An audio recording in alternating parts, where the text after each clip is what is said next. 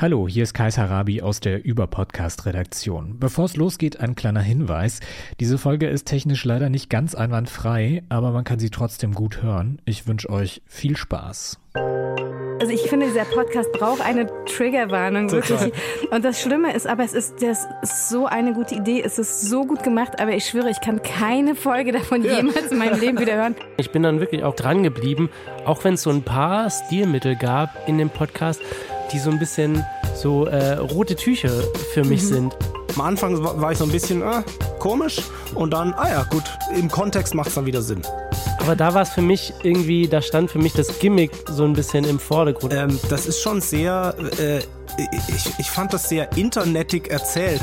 Ganz, ganz toller Stoff und äh, so unaufgeregt, mutig erzählt. Wirklich, wirklich toll. Also totale Empfehlung.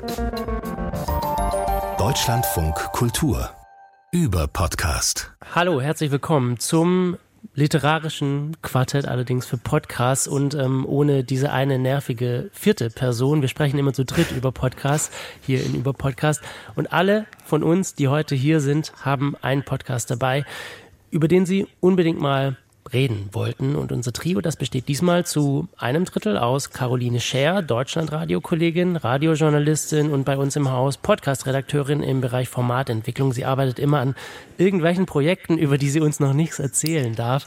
Hallo Caroline. Hallo, Tag. Äh, und außerdem dabei ist Sandro De Lorenzo. Er ist Musiker, Comedian, Podcaster, Mitgründer vom Kollektiv Luxan Wunder. Hallo Sandro. Hallo und ich. Ich bin Mike Herbstreuth und ich habe ähm, so ein kleines bisschen getrickst für diese Folge, indem ich mir nämlich dich, Sandro, eingeladen habe. Ähm, ich versuche dadurch nämlich so ein bisschen durch die Hintertür zwei Podcasts vorzustellen, die mir sehr am Herzen liegen, obwohl ja jeder eigentlich nur ähm, einen darf. Ich wollte nämlich eigentlich erst Sandros Podcast WTFM 100 vorstellen, von dem ich großer Fan bin, dachte dann aber, wenn ich Sandro einlade, können wir über WTFM 100,0 sprechen, weil äh, alles andere wäre irgendwie unhöflich. Und ich habe dann noch einen Podcast frei. Also ich muss mal gucken, ob wir das äh, die Kollegin von Überpodcast durchgehen lassen oder nachher alles rausschneiden. Äh, aber ich habe die Sendung jetzt auch fast ein Jahr, glaube ich, nicht gemacht, äh, weil ich in Elternzeit war. Und ich habe quasi großen Podcast Redebedarf. Ähm, clever, clever, Mike. Ja, oder? Und äh, bevor wir jetzt direkt äh, über WTF M 100,0 sprechen, ähm, hören wir erstmal ein bisschen rein. In Zeiten der Krise merken wir erst, was wirklich wichtig ist. Menschlichkeit, Vertrauen, Glaube und Liebe. Das ist es, was uns durch das Dunkel trägt. Bleib stark. Wir sind für dich da. Habsburger Hundewurst. Die mit der Wurst. Sendersuche läuft. Kolosseum. Die Talkrunde zu Kultur und Gesellschaft im Kolosseum. Mit Haju Schirmberg. Herzlich willkommen zu Kolosseum, dem Kolosseum zu Kunst und Kultur aus dem Kolosseum mit Hajo Schirmberg. Heute für Sie am Mikrofon Hajo Schirmberg. Herzlich willkommen. Im Kolosseum begrüße ich heute eine ganz besonders intruistische Runde zum Thema System, Relevanz, Punkt. In Klammern wäre der alternative Titel System, Relevanz, Punkt mitzudenken, um dieses Thema noch weiter zu nuancieren. Was ist das Relevante am System? Was ist das Systematische an der Relevanz? Und was ist das Relevante am System? Sandro, wie würdest du WTFM 100,0 beschreiben? Also es ist eine Mischung aus Musik, aus Werbung und ihr parodiert Radio, Podcast, Show-Formate. Ist das ungefähr, kommt das hin? Ja, ja, das kommt ungefähr hin. Also äh, die Grundidee war, dass wir so ein Radio-Universum bauen wollten. Also quasi äh, alles, was im Radio passiert, kann auch da passieren, also Lieder, was weiß ich, Nachrichten und dann gibt's eben eine Hip-Hop-Sendung und eine Morningshow. Aber das Ganze nimmt man wahr durch jemanden, der eine sehr kurze Aufmerksamkeitsspanne hat und der so durch, durchklickt die ganze Zeit und der ist so relativ schnell genervt, also kein Bit dauert so länger als drei Minuten oder so. Und deshalb soll das quasi wie so ein, so ein äh, parodistischer rundum Blick auf das Medium Radio werden sollte das. Inzwischen machen wir es dann und wann ein bisschen anders und machen komplette Folgen, also einzelne Sendungen nochmal als Folgen, aber das war so die Grundprämisse. Ja, ich bin mir ziemlich sicher, dass äh, diese Kultursendung, die wir gerade gehört haben, dass ich die exakt so wirklich schon mal gehört habe, irgendwo im Kulturradio. Also ich finde es wirklich sehr gut parodiert und äh, mich als jemanden, der das Medium Radio und auch generell Shows ähm, sehr gern mag, mich holt das extrem ab. Ich weiß nicht, Caroline, kennst du WTFM 100,0? Es ist interessant, weil ich so ein paar dieser Insider-Gags Deutschlandfunk, YOLO und so kannte, Ah ja, genau. aber nie so die ganzen Folgen gehört habe. Und jetzt habe ich mich quasi durchgehört und es ist ein Wahnsinn, Sandro, weil ich werde so unglaublich albern beim Hören. Und deshalb musste ich auch die ganze Zeit gerade in diesen Take so reinlachen. Ich entschuldige mich dafür. Aber was ich daran so wahnsinnig mag, als auch natürlich Feuilleton-Redakteurin, ist, dass bei dieser ganzen Parodie trotzdem so viel Liebe fürs Radio durchkommt, weil es einfach ja. so viel Liebe braucht, das wirklich so zu verpacken und so zu verkaufen und irgendwie so Momente, wenn irgendwie Marc-Uwe Kling mit einem Pseudodomian spricht. All diese Momente habt ihr ja geschaffen, die sind einfach so genial. Obwohl ich sonst echt eher so der ernsthaftere Podcast-Hörer bin, hat mich das total abgeholt. Das ist sensationell. Das äh, freut mich riesig. Vielen Dank. Was ich mich nur beim Hören echt gefragt hatte, also ihr habt manchmal, glaube ich, in jeder Folge 20 Elemente oder so in einer. Folge. Das muss doch ein wahnsinniger Aufwand sein, oder? Ja, ja, das ist es tatsächlich auch. ähm, aber wir sind ein nicht ganz so kleines Team, ähm, also von im, im Kontext von Luxan Wunder, wo wir auch ein sehr gutes Audio-Team haben, die auch gleichzeitig eben Komponisten sind und alle Genres bedienen können und Jingles bauen und so weiter. Audiotism heißen die Buben, die sind auch ähm, mit uns auf Live-Tour und so weiter.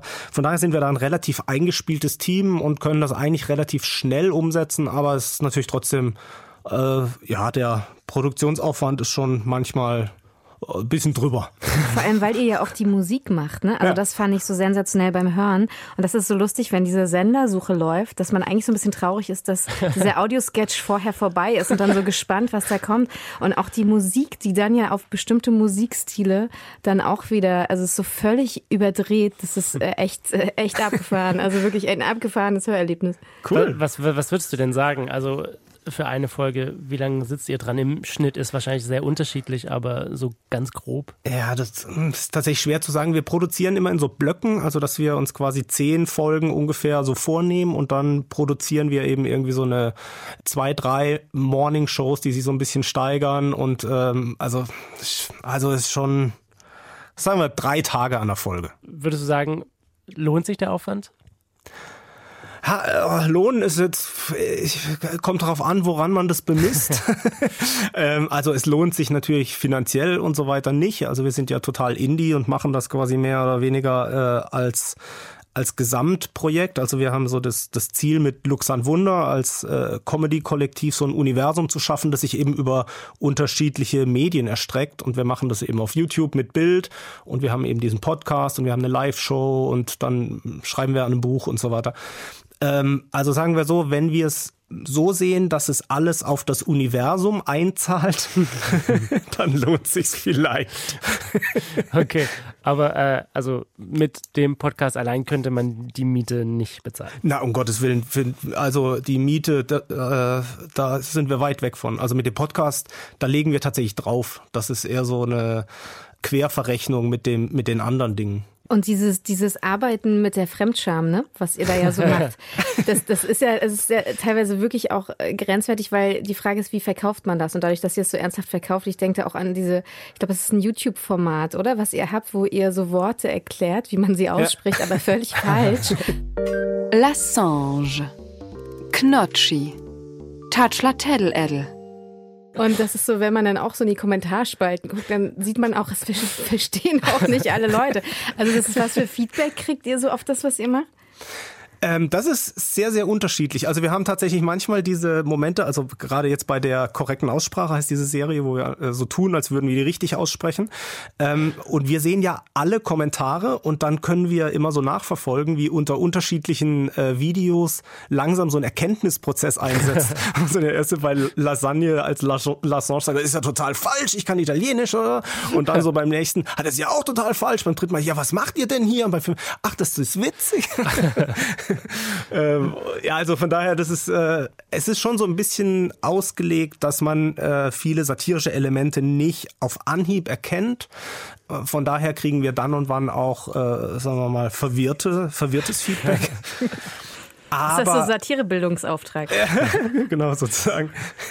Aber dieses, diese Fremdscham, Caroline, die du ansprichst und auch dieses vielleicht nicht wirklich sofort verstehen, ich glaube, das passt extrem gut zu dem Podcast, den Sandro uns mitgebracht hat, den er vorstellen will, der ihm am Herzen liegt. Ja. Er heißt Endstation Urlaub und ähm, es ist ein Podcast nicht für jeden, oder? Wie würdest du ihn beschreiben? Ja, also ähm, Endstation Urlaub ist ein Podcast, der sehr stark mit diesem Cringe-Moment ähm, spielt. Und zwar, ähm, ich bin ja immer so ein bisschen erpicht darauf, so unerwartete Humoreffekte zu finden oder zu entdecken. Und ähm, der Podcast tut so, also der ist von Katjana Gerz und Max Williams, die sind, die, äh, sind beide äh, Comedians, ähm, aber er tut so authentisch, ähm, als wäre er ein Reisepodcast. Und die geben einfach so Tipps was man bei Reisen zu beachten hat aber es ist halt total unangenehm, weil, weil beide sich offensichtlich die ganze Zeit streiten. Das ist ungefähr so, wie wenn man auf so einer Party ist und da ist so ein Paar, das sich offensichtlich gestritten hat und dann machen die die ganze Zeit so unangenehme Bemerkungen und der ganze Raum wird so unangenehm dadurch. Und so ist dieser ganze Podcast aufgebaut, dass die beide immer so ganz unangenehm miteinander sind und dann auch noch so schlimme Tipps geben und, und alles ist aber so mit diesem pseudo-authentischen Duktus erzählt, dass es so einen ganz seltsamen Effekt entwickelt, der so was ganz Fesselndes kriegt oder halt auch was ganz Schlimmes. Und das balanciert immer so auf dieser, auf dieser Grenze zwischen, oh, ich kann es fast nicht aushalten und fuck, ist das witzig. Ich glaube, ähm, der Ausschnitt, den wir haben, der illustriert das äh, ganz schön. Wir hören uns den mal an. Hallo, Hallo, und herzlich willkommen zu einer neuen, brandneuen, heißen äh, Folge hier sehr auf unserem Podcast. sehr, sehr heiß, nicht so wie es hier. Es ist sehr heiß hier. Ja, ja, es regnet. Aber es ist sehr heiß. Es ist, es ist ja. heiß und es regnet. und euer Lieblingspodcast, Reisepodcast, wenn ihr mal rausgehen wollt und sagt, mm, ich habe ein bisschen Angst, ja, was will ich denn eigentlich, wohin will ich denn, dann schaltet doch zuerst unseren Podcast an, denn wir werden euch genau sagen, wo es lang geht, wo rechts, wo links ist und wo es die schönsten Urlaubserlebnisse yeah. sind. Einfach Augen zu und uns vertrauen und quasi blindlings Blind. sich reinstürzen ins Abenteuer. das, das ist kein Problem, wenn ihr diesen Podcast hier hört. Heute haben wir eine ganz besondere Folge. Ich wollte, ja, das ist kein, eigentlich ist es nicht so eine richtig besondere Folge heute. Also ich weiß nicht, warum du das gesagt hast. Doch, es ist eine besondere Folge. Naja, es ist halt. wir haben gedacht, ich fange nochmal an. Also, heute regnet es. Und äh, da haben wir uns gedacht, das passiert ja ganz oft, oh, ja. dass man im Urlaub sitzt und dann kommt das schlechte Wetter und man weiß, äh, man hat, hat sich so viel vorgenommen, man will jetzt raus und ein Abenteuer erleben, ein Fahrrad oder ja, so. Und dann sitzt man da. Fahrrad. Hm? Super unangenehm, aber auch super lustig, finde ich. Also, ich kannte den Podcast vorher nicht und ähm, ich äh, auch, also nicht jede Folge hat mich total begeistert, aber wenn, dann habe ich echt also ich bin irgendwie durch die Straßen gelaufen mit den Kopfhörern im Ohr und habe so vor mich hingekichert und ich glaube, die Leute dachten auch, der ist komplett bescheuert. Aber ähm, ich sehe schon auch dieses Ding, dass man, man muss vielleicht auch auf so, ich weiß nicht, auf so Shows wie, wie The Office oder wir hatten letztens auch die, die Debatte, ja. da ging es drum, ähm, I Think You Should Leave, so ja. eine ähm, Sketch-Serie auf Netflix, wo es auch darum geht, so einen unangenehmen Moment so lang immer weiter drauf zu hauen und zu übersteigern, bis es wirklich gar nicht mehr geht. Und diese, diese Show, die äh, spaltet unseren Freundeskreis gerade so ein bisschen. Ja. Ähm, aber wenn man das mag, dann ist, glaube ich, der Podcast ähm, ist was für einen, oder? ja. Also ich finde ihn ganz großartig. Ähm, was ich da, daran schätze, ist, dass ähm, das ist so Prämissenhumor ganz oft. Ne, dass so, es wird so eine Sache vorausgestellt und ähm, die, die ziehen sie dann gnadenlos durch. Dann wird der Gag irgendwie so aus oder die Prämisse so aus, äh, auserzählt, dass es fast nicht mehr zu ertragen ist. Und dann haben die aber so ganz versteckte, so, so so subtile Humorfacetten, die dann immer mal wieder kommen. Also äh, Max, der dann immer zu lange nochmal den Gag erklärt und sowas. Und, und oh, es, ist, es, es ist manchmal so, es ist wirklich Sandro, so darf, ich was, darf ja. ich was sagen? Wirklich, du hast mich so herausgefordert mit diesem Podcast. Es ist ein Stück in mir gestorben, als ich es gehört habe. Ich schwöre, ich brauche eine Therapie. Wenn die über Flugangst sprechen und sagen, man hat Flugangst, weil das Flugzeug wird ja so in die Luft geschossen. Kop Kop Kopenhagen und Stockholm verwechseln, sagen, wir sitzen vor den Apparaten, wenn sie Mikros meinen. Es ist wirklich, es ist so, also ich finde, dieser Podcast braucht eine Triggerwarnung, wirklich. Und das Schlimme ist, aber es ist, das ist so eine gute Idee, es ist so gut gemacht, aber ich schwöre, ich kann keine Folge davon jemals in meinem Leben wieder hören, weil es wirklich, das, das, das, also ich habe so Gänsehaut auf der Seele, wenn ich das höre. Es ist ganz, ganz, ganz, ganz fies. Total. Das ist super schön beschrieben, Caroline. Das gefällt mir ausgezeichnet. Ja. Gänsehaut auf der Seele ist schön. Ich finde so auch so interessant, ähm, weil äh, bei Podcasts ist ja häufig so diese Authentizität ist so das, das Entscheidende, ne? Also wenn man so ein, ich sag mal, so ein Laber-Podcast machen will und geht zum Podcast-Berater, dann sagt er immer, seid mal authentisch und seid nett. Und sie sind so ein bisschen das Gegenstück dazu. Sie sind so, ne, also die beiden gibt's ja wirklich, und die sind ja auch wirklich ein Paar und die verreisen ja auch dann und wann, aber dann sind sie in dem Podcast so, so nicht also die sind halt total nett, ich kenne die ja. Ähm, und die sind halt im Podcast dann so total unangenehm, aber trotzdem so sehr sie selber. Und das ist so ein, so ein Spiel irgendwie mit, diesen, mit diesem Authentizitätsdiktum. Äh, äh, Diktum. Ähm, und das finde ich so interessant, dass die das hinkriegen. Ich hätte es- Schwierigkeiten, das durchzuziehen einfach. Ja, und es ist auch so mutig, ne? Weil Ja. wenn man auf die, also hättest du es nicht angekündigt mit, ne, das ist so ein cringiger Podcast, also so, Ja. dann hätte ich das, glaube ich, gehört und hätte gedacht, was machen die da? Weil auch die ganze Ankündigung, ich bin dann echt auf die Seite gegangen, habe mal geguckt, wie verkaufen die das eigentlich? Und die verkaufen es ja wirklich wie einen echten Reisepodcast. Voll. Jetzt kann man bei dem Titel Endstation Urlaub, könnte man sich schon denken, die können das doch nicht ernst meinen. Aber das ist, es gibt halt diesen kurzen Moment, wo man denkt, oh Gott, oh Gott, meinen die das wirklich Ja. ernst? Weil es so auf den Punkt ist und weil diese, diese Parodie dieser, dieser Podcast-Influencer, Reiseinfluencer so gut sitzt und dann noch dieses Pärchending da reinkommt, dass man wirklich, dass man wirklich immer so genau an der Grenze ist, dass man denkt, oh mein Gott, das könnte wirklich auch genau so sein. Ist das, ist das furchtbar? Ähm, Sandro, wenn du die beiden kennst, weißt du denn, wie viel davon Improvisation ist, wie viel ausgeskriptet ist? Ähm, ich kann es nicht hundertprozentig sagen, ähm, aber es ist ähm, schon nicht wenig geskriptet. Also es ist nicht komplett improvisiert, aber auch nicht komplett geskriptet. Also ich würde sagen so, das ist aber jetzt eine wilde Schätzung, ich würde sagen so 50-50. Also ich finde es wirklich echt beeindruckend, wie sehr es nicht geschauspielert klingt. Also Ja. wirklich dieses komplett authentisch. Also ich hatte wirklich mir schon überlegt, ob die beiden sich einfach hinsetzen, so einen ganz groben, so eine ganz grobe Outline haben und dann einfach mal drauf losmachen, weil es wirklich, ja, es ist wirklich sehr Ja. extrem auf den Punkt. Total. Also das finde ich auch wirklich beeindruckend. Ja, also Katjana, muss man sagen, die ist ja auch einfach eine fantastische Schauspielerin. Also die, die äh, hat das ja auch studiert und so und ähm, ist immer auch mal, auch mal wieder in der Heute-Show und, und äh, bei Mai und solche Sachen. Also die macht sehr, sehr viel und kann das halt auch einfach. Also Max natürlich auch, ne? Also die können einfach beide sehr, sehr gut schauspielern. Und ich glaube, das ist aber halt auch so ein bisschen diese, die haben sich ihre Rollen drauf gearbeitet und die sind die jetzt dann, die können die abrufen. Und wenn du da an dem Punkt einmal bist, glaube ich, dann, dann kannst du es halt auch so irgendwie so, so hin, halb hin improvisieren und es wird trotzdem gut. Ja, Ja. also von mir persönlich äh, auch eine Empfehlung, vielleicht eine Empfehlung in Klammern. Also man muss, glaube ich, man muss äh, auf Fremdscham stehen und man muss vielleicht auch äh, in der Stimmung sein. Äh, das ist ein Podcast, der wahrscheinlich nicht immer und überall geht, aber ähm, ich fand ihn auch wirklich sehr, sehr lustig und höre mich jetzt gerade auch durch das komplette, ich glaube, es gibt drei Staffeln schon, höre mich da jetzt gerade durch. Äh, von dir, Sandro, sowieso Empfehlung. Ähm, von Caroline.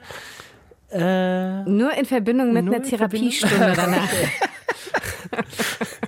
Aber ja, es ist sensationell gemacht, wirklich. Es ist sensationell gemacht. Äh, deswegen, ich kann da überhaupt nichts Negatives sagen. Es ist wirklich die Frage, steht man da drauf an diesen, diesen, auf diesen psychischen Grenzgang als Hörerlebnis? Genau.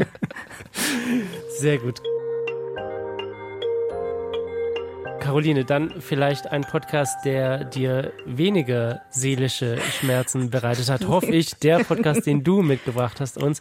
Äh, es ist Scambit von Funk, ein Podcast über Schach.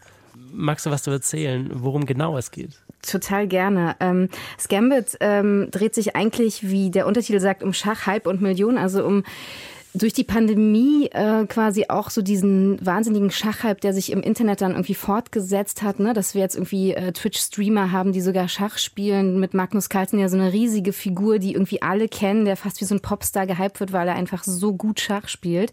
Und dann gab es im vergangenen September einen äh, vermeintlichen Scam-Fall, dass äh, Markus Carlsen ja geschlagen worden ist von einem Newcomer. Und danach so die Schlagzeilen explodierten, wie das sein kann. Und es wurden die ersten Scam-Vorwürfe in den Raum Raum geworfen. Und ähm, Scambit versucht jetzt in vier Folgen dieser Frage nachzugehen und sozusagen aufzudröseln, wer hatte da welche Interessen, wie könnte so ein Scam überhaupt funktionieren und macht das, wie ich finde, so unglaublich ähm, liebevoll. Und was mich total beeindruckt daran, ich meine, wie oft haben wir das, dass wir im so alltäglichen Redaktionsgeschäft sehen wir eine coole Geschichte und denken, daraus müsste man was machen. Und die haben das einfach gemacht und das so wahnsinnig schnell. Die haben ungefähr ein halbes Jahr gehabt zwischen diesen Betrugsvorwürfen und dem Moment, wo dieser Podcast rausgekommen ist. Und trotzdem ist das Ding so total liebevoll gemacht mit sensationellen Gags. Und was ich lustig finde, ist, dass sie fast kokettieren mit so absurden Mitteln eines True Crime Formats, was eigentlich total der Schreibtisch Schreibtischjournalismus ist. Und das sagen sie auch so deutlich, ne? dass völlig klar ist, natürlich kommt da Magnus Carlsen nicht in diesem Podcast vor unauthentisch, dass sie das geschafft hätten. Aber sie versuchen das, indem sie dann irgendwie in der Kneipe anrufen, in der er rumhängen soll und machen das, überdrehen das teilweise so, dass es aber total unterhaltsam und gut gemacht ist. So ganz, ganz liebevoll auserzählt. Und das liegt, finde ich, auch total an dem Host, der das macht, an dem äh, Yves Bellinghausen, der selbst Schachspieler ist und der das so unglaublich toll, ähm, toll erzählt. Ja, es gibt auch hier einen äh, Ausschnitt, da ruft ähm, der Host bei allen möglichen Hans Niemanns im Telefonbuch an und fragt, ähm, ob die denn dieser Schachspieler sind. Wir hören mal kurz rein. Ich äh, rufe an, weil ich fragen wollte, ob Sie, äh, ob Sie da einen Kontakt haben, ob Sie Hans Niemann kennen.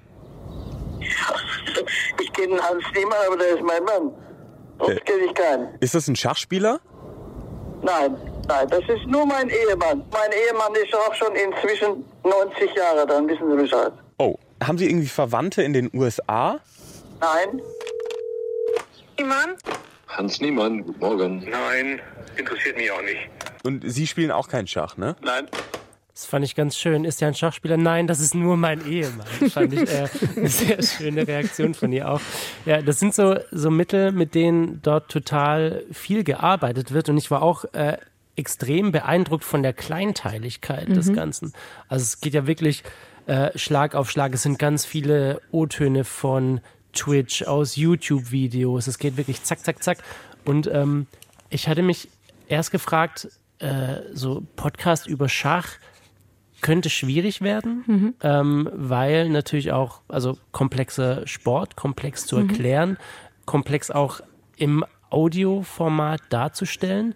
Ähm, aber ich muss echt sagen, ich bin dann wirklich auch über die vier Folgen ähm, komplett dran geblieben, auch wenn es so ein paar Stilmittel gab in dem Podcast, wo ich immer die so ein bisschen so äh, rote Tücher für mich Mhm. sind. Also gerade dieses ähm, direkt am Anfang, da dachte ich schon so, oh nein, äh, was soll jetzt diese, diese Überpersonalisierung nochmal? Jetzt kommt da die Mutter von ihm, mit der äh, telefoniert er und die erzählt dann, ähm, äh, dass, dass sie damals unbedingt wollte, dass er Schach spielt und wie wichtig das für ihn war. Da haben wir auch einen Ausschnitt. Wann hat das angefangen mit dem Schach? Oh Gott, da fragst du mich was. Aber ich glaube, da warst du noch.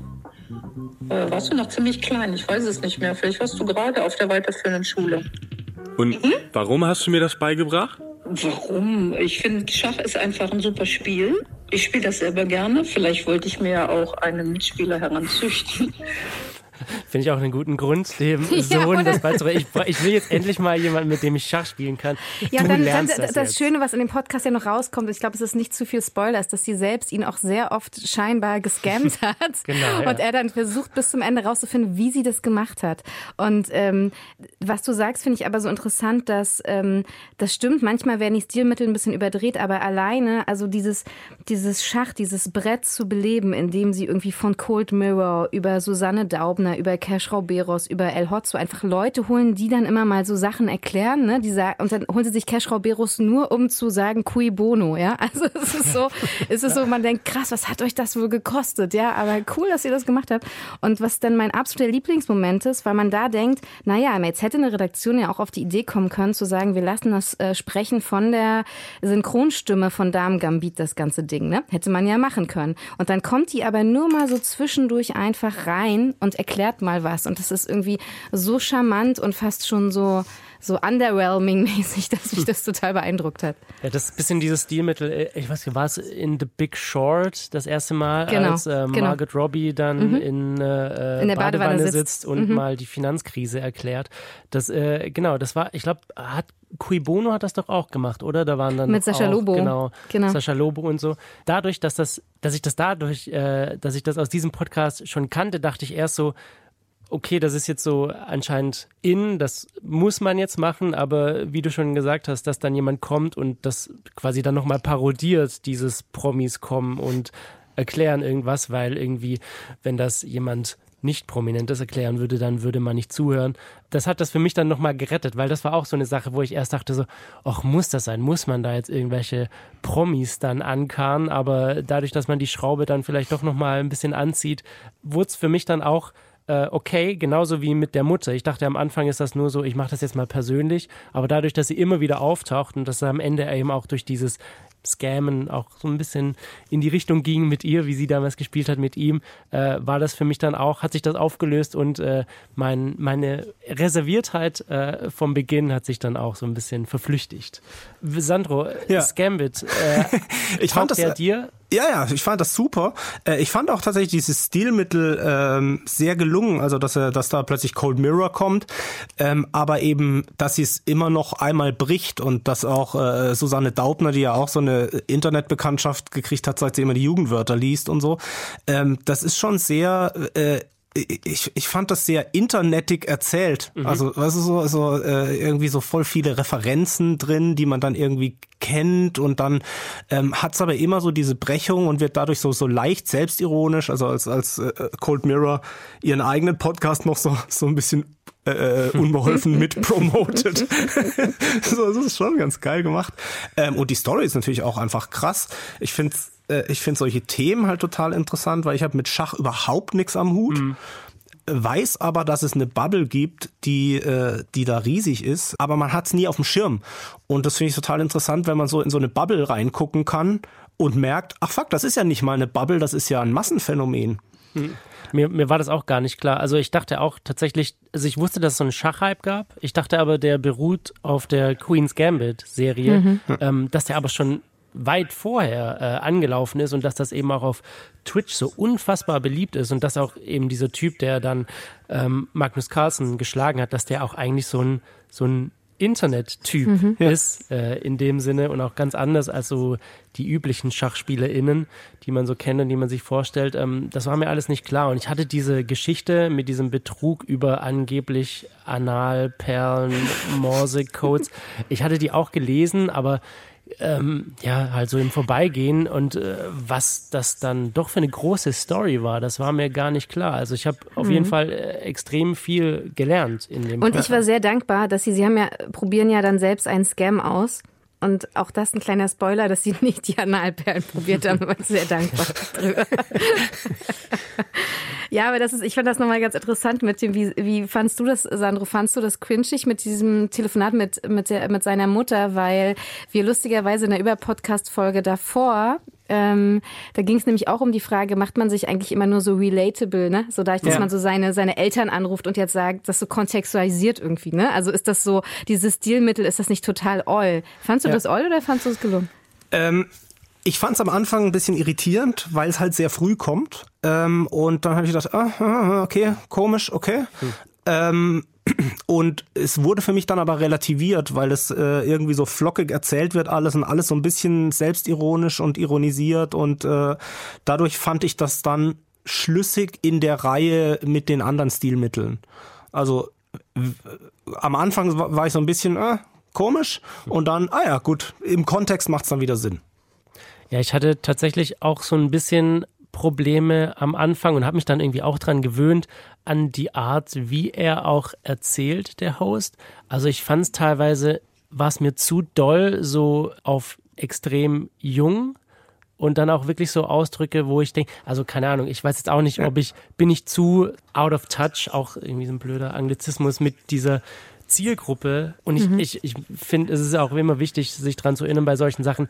Ich bin nicht unbedingt die Zielgruppe. Also Mhm. wir sind nicht die Zielgruppe von Funk. Die Zielgruppe ist vielleicht nochmal ein Stückchen jünger, eine Generation jünger.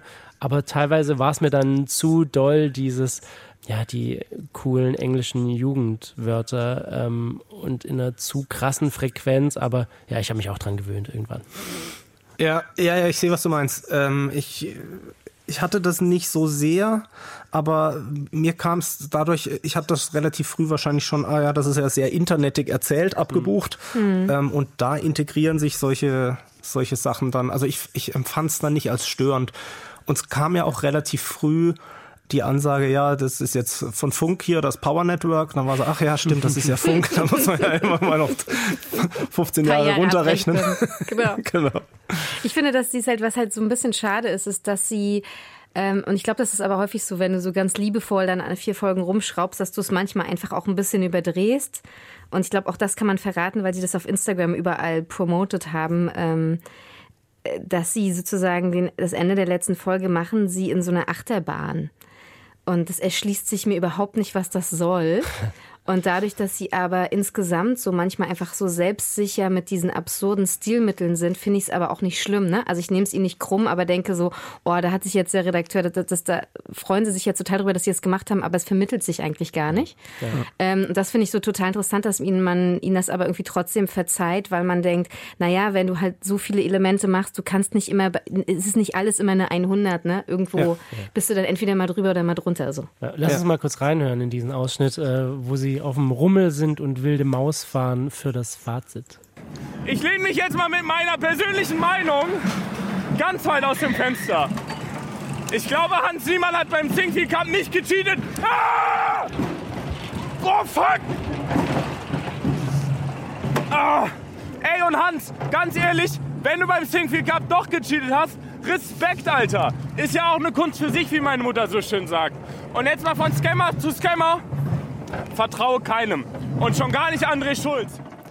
Da dachte ich auch, da war es für mich ein bisschen, das hat sich mir nicht erschlossen. Also, äh, das also ich verstehe, dass das, dass das lustig und äh, ein bisschen, bisschen irre auch ist, aber da war es für mich irgendwie, da stand für mich das Gimmick so ein bisschen im Vordergrund. Und manchmal denke ich, wenn man sich dann so, wenn man so sich so sehr auf so Gimmicks verlässt, äh, ist es dann, weil du Angst hast, dass das Ganze sonst nicht genug knallt oder nicht gut genug ist und deshalb brauchst du das oder so. Ich, das, das finde ich dann manchmal ein bisschen schwierig. Ist das nicht die, es ist doch die typische Angst vor der letzten Folge in einem Storytelling-Format, oder?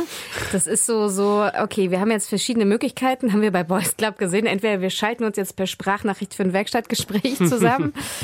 Ich sage nicht, dass ich das nicht auch schon überlegt habe für Formate, ne? aber das ist immer die Frage, wie beendest du sowas, wenn du kein Fazit ziehen kannst, weil am Ende deiner Recherche immer alles noch genauso unklar ist wie am Anfang. Mhm. Und es ein, ja, so, aber auch so ist. Ne? Und das ist so, dann versuchten sie, glaube ich, im eigenen Schicksal da ein Schnippchen zu schlagen, aber es ist dann so ein bisschen überdreht und man denkt, wäre es nicht genauso gut angekommen, hättest du das einfach in ein Mikro in einem Studio gesagt.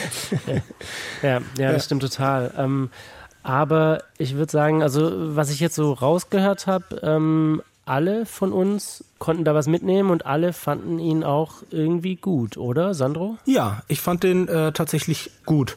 Also ich, ich fand den sehr interessant. Ich bin da gerne dran geblieben, äh, habe mir das alles äh, gerne angehört und habe auch über auch mal, also manche Stilmittel fand ich auch jetzt nicht so hundertprozentig gelungen, aber ich habe dem Podcast das verziehen, ähm, weil äh, er mich hinreichend unterhalten hat und mir hinreichend Einblick in eine Bubble gegeben hat, zu der ich keinen Bezug hatte.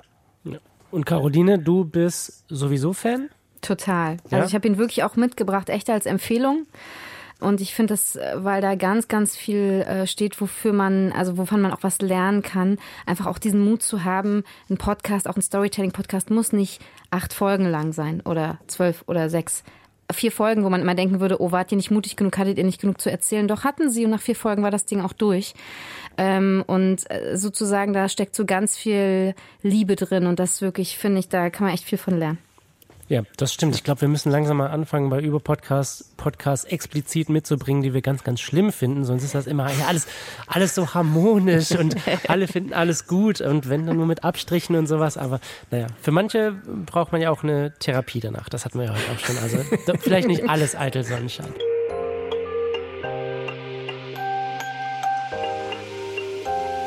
Lasst uns am Ende nochmal über einen Podcast sprechen, den ich mitgebracht habe, den zweiten. Äh, es tut mir sehr leid, aber es muss sein, weil das ein Podcast ist, der mich sehr beschäftigt hat. Es ist ein Podcast vom Saarländischen Rundfunk, der Fall Jeboa heißt er.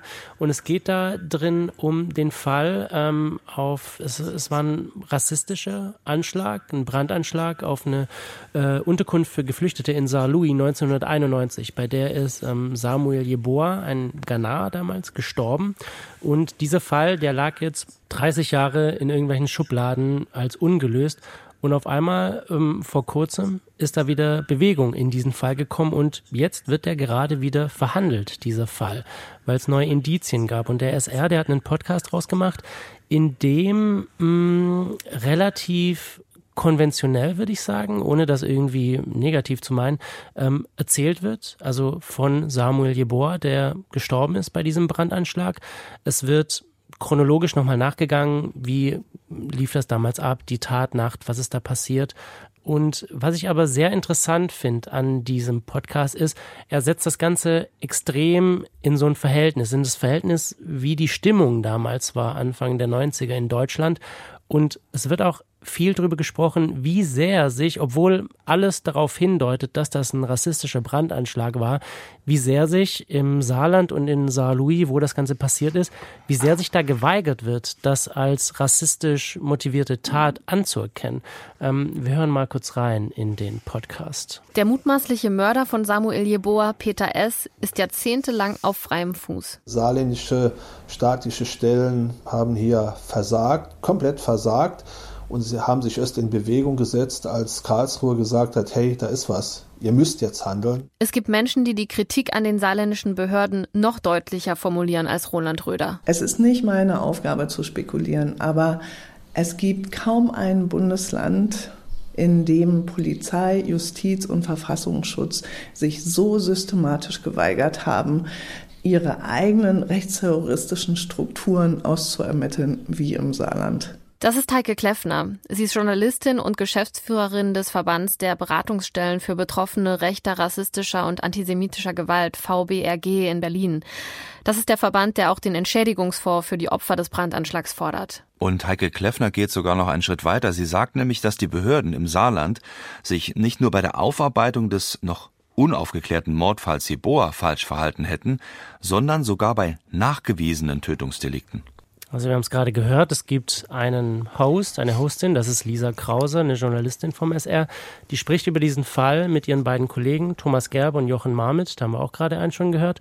Und es wird eben sehr ja, klassisch aufgearbeitet, dieser Fall. Und was interessant ist, diese beiden Kollegen von Lisa Krause, die arbeiten wirklich schon seit Jahrzehnten an diesem ungeklärten Mordfall von Samuel Jeboa. Deshalb sind die extrem drin im Thema und können auch einfach wahnsinnig gut erzählen. Es gibt viele Interviewtöne. Also, wie gesagt, es ist relativ konventionell und ich habe Lisa Krause gefragt, wie sie auf diese Erzählstruktur gekommen sind für den Fall Jeboa. Ja, dafür war ich zuständig. Ich habe äh, mich um die Dramaturgie gekümmert und habe mich erstmal tagelang eingeschlossen, um zu überlegen, wie können wir das überhaupt gut erzählen. Wir hatten ganz am Anfang versucht, es gesprächiger aufzubauen. Also ich als Moderatorin quasi, die dann Thomas Gerber und Jochen Marmit, die, die ja alles zu dem Fall recherchiert haben, die Fragen stellt. Da ist mir aber schnell aufgefallen, das wirkt einfach super unauthentisch, weil ich zwar nicht selbst zu dem Fall recherchiert hatte, aber auch schon ganz viel drüber wusste. Und bei den ersten Skriptversuchen wurde das dann ganz schnell ähm, sehr cringe an vielen Stellen, weil ich unwissend hätte wirken müssen, was aber einfach nicht der Fall war.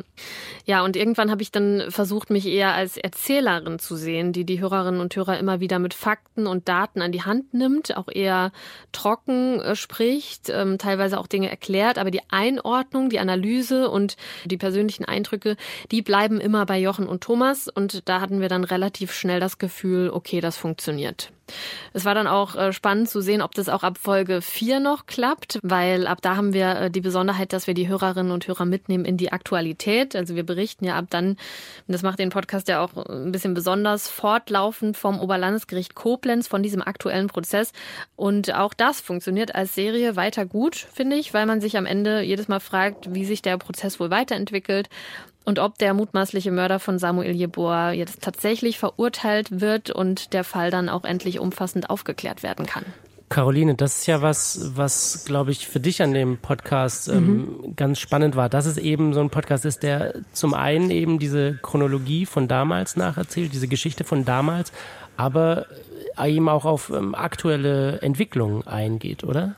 Total und damit ja auch so eine Podcast-Hörgewohnheit eigentlich Bericht, dass ich weiß, jede Woche oder einmal im Monat bekomme ich das, sondern es ist jetzt bislang ja schon über fast, glaube ich, sieben Monate gestreckt, immer mal wieder in völlig verschiedenen Abständen. Und wenn am OLG in Koblenz, am Oberlandesgericht was passiert, dann haben sie jetzt zum Beispiel die letzte Folge auch mal als Sonderfolge, ach, tatsächlich als Gesprächsfolge mal eingebaut am nächsten Tag. Und das macht es total interessant, dass du eben diese zwei Rechercheure hast, die das schon, der Jochen Marmit, der hat mir total gut gefallen, der das einfach schon seit so langer Zeit begleitet, die all dieses Insiderwissen reinbringen und dann eben mit Lisa, wie sie es auch beschreibt, so eine doch recht klare Rolle, die das verbindet und damit wird es eigentlich wie so eine Toncollage eher. Ne? Und damit finde ich auch, hast du total recht, ist es klassisch, aber eben dann ähm, doch irgendwie anders und was mich, da muss ich vielleicht kurz aus dem biografischen Nähkästchen plaudern, total beeindruckt hat, ich bin 86 in Mecklenburg-Vorpommern geboren worden und ähm, für mich, ich bin immer noch, habe viele familiäre Verbindungen nach Rostock. Ich fahre sehr oft am Sonnenblumenhaus vorbei.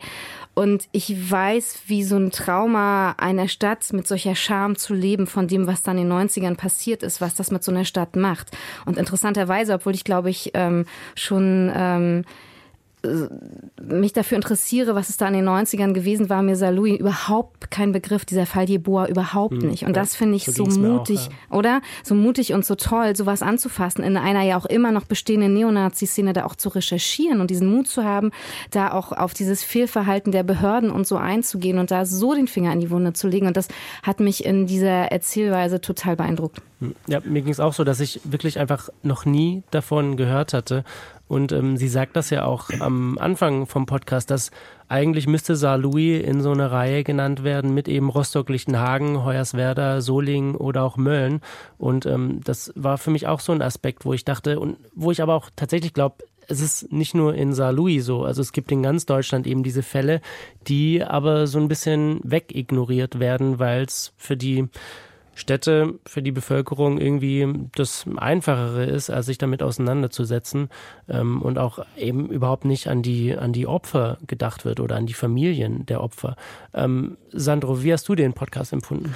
Ja, ich, ich habe das ziemlich genauso empfunden. Ich fand das ähm, sehr belastend zu, äh, zu hören, ähm, wie sich so eine Gemeinschaft einfach dazu beschließt, sowas wegzuignorieren und einfach der Fakt, dass da Louis nie in diesem Kon in diesen Kontexten aufgetaucht ist, ist äh, erstens schlimm. Zweitens habe ich dann mich gefragt, Fakt ist, wie oft ist es noch passiert? Mhm. In, in welchen anderen Städten wurde irgendwie beschlossen, dass man halt irgendwie halbherzig ermittelt? Und äh, das war echt ähm, ja, eine ziemlich belastende Erkenntnis. Ja, total. Ich fand aber interessant, dass ich von diesem Podcast habe ich nichts mitbekommen. Mhm. Den habe ich nur kennengelernt durch eine äh, Freundin von mir, die Lisa Krause kennt und sie zu mir gesagt hat, so hey, übrigens, äh, meine Freundin, die hat da einen total interessanten Podcast, hör da doch mal rein, wenn du möchtest. Und ähm, über dieses Problem, dass man das heutzutage in dieser Podcast-Landschaft auch einfach wahnsinnig schwer Aufmerksamkeit bekommt. Da habe ich auch mit Lisa drüber gesprochen und wie sie das empfunden hat, weil, also Sandro, du kennst es ja genauso wie Caroline auch, wenn man an so einem Podcast-Baby arbeitet und man bringt das auf den Markt, dann will man ja, dass das die Leute hören, es aber einfach nicht einfach ist. Sehr schwierig, äh, kann man nicht anders sagen. Wir konnten äh, zumindest den Prozessstart am Oberlandesgericht Koblenz im November letztes Jahr als Start für den Podcast dann auch super nutzen. Da sind die ersten drei Folgen rausgekommen. Da gab es eine bundesweite Aufmerksamkeit für den Fall und wir haben dann ARD-weit auch ein Werbepaket für den Podcast rausgeschickt. Aber trotzdem hat uns das ähm, weniger Aufmerksamkeit gebracht, als wir uns erhofft hatten. Also wir haben auch viel Werbung in anderen Sendungen gemacht. Trotzdem äh, ist und bleibt die Distribution ein Riesenthema Thema für uns. Ähm, wir haben da auch schnell gemerkt, dass das alles natürlich kein Quatsch ist, was man so auf Seminaren lernt, dass nun mal unglaublich viel Energie und Geld auch da reingesteckt werden muss, wenn man gesehen werden will. Also unser großes Ziel haben wir noch nicht erreicht. Das wäre, dass wir in einer Reihe genannt werden mit anderen Podcasts, die sich mit rassistisch motivierter Gewalt in Deutschland auseinandersetzen. Zum Beispiel mit äh, Der Schuss von Ports, Uriallo, Schwarz-Rot-Blut oder äh, auch dem Hanau-Podcast. Da sind wir noch nicht, aber wir arbeiten weiter dran, dass der Podcast bekannter wird und dass Aloy irgendwann eben auch in einer Reihe genannt wird mit Solingen, Hoyerswerda oder Rostock-Lichtenhaken. Caroline, du arbeitest als Podcast-Redakteurin und entwickelst auch neue Formate fürs Deutschlandradio. Mhm. Ähm, empfindest du das auch so wie Lisa? Total. Und ich war ganz froh, weil mir sagte der Podcast was, weil wir tatsächlich darüber im Programm berichtet haben. Und da dachte ich so ein bisschen so, puh, gut. Wir haben ihn nicht übersehen. Wir hatten den Jochen mal mit seinem sehr schönen, langen Gespräch bei uns beim Kompressor auch. Und ich glaube, das ist das, diese Frage von Cross-Promo, natürlich in anderen Bereichen. Ne? Das, wir sprechen hier im Haus natürlich auch viel drüber. Ja, wo kann man sozusagen sozusagen in anderen Podcasts sich selbst auch platzieren. Aber ich glaube, das ist genau das, diese ganzen Podcasts, die in der Reihe gerade auch von Lisa genannt worden sind. Das ist natürlich auch, also, naja, Sandro sagte das, das ist auch sehr schmerzhaft, solche Sachen zu hören. Und da die Frage, welche Zielgruppe erreicht man da? Ne? Also wer möchte sowas auch hören? Und ich finde, Sie haben das ja ganz gut platziert in so einem eh so Cold Case, True Crime Format, was ja auch seine Hörer schon findet. Aber dass man muss da auch wirklich drauf, Lust drauf haben, so einen schmerzhaften Teil deutscher Geschichte Geschichte aufgearbeitet zu bekommen und zu hören. Und deshalb ist, glaube ich, die Zielgruppe auch sehr eng. Gerade wenn wir das im Vergleich sehen mit Podcasts, die wir heute hier auch besprochen haben, ne? die halt natürlich viel vergnüglicher anzuhören sind. Ne? Also das ist so, es ist wirklich schwierig und es ist so, aber deshalb finde ich auch so ein uröffentlich-rechtlicher Auftrag, diese Stoffe zu machen und da Marketingbudgets auch zu haben, die diese Stoffe auch platzieren. Ne? Ging mir auch so, den, den Gedanken hatte ich auch, als ich das gehört habe. Das ist echt zu wichtig. Aber es ist natürlich auch echt belastend, das anzuhören und äh, es ist nur zu hoffen, dass sich äh, eine, eine Zielgruppe dafür findet, die sich damit befasst und befassen will. Und je größer die ist, desto besser. Aber das ist echt schwer, da jemanden zu erreichen in der Freizeit. Ja, auf jeden während Fall. Dem Jog also es ist nichts, was man sich während dem Joggen anhört. Ja, aber trotz allem von uns allen drei eine Empfehlung. Höre ich das richtig? Auf jeden Fall. Ja. Absolut, total, total. Und ich finde auch, man hört ja an diesem Podcast, also äh, diese Zivilgesellschaft, die da fast 30 Jahre an diesem Fall drangeblieben ist, ne? die immer, das ist bei Uriallo genauso, die jedes Jahr zu diesen Tagen äh, demonstrieren, ähm, die versucht haben, da Plaketten ans Rathaus zu hängen. Also diese Zivilgesellschaft gibt es ja. Also es gibt auch Hörer für solche Stoffe, die froh sind, dass diese Stoffe da sind. Deswegen, ich glaube wirklich, es ist eine Frage von Platzierung auf dem Markt.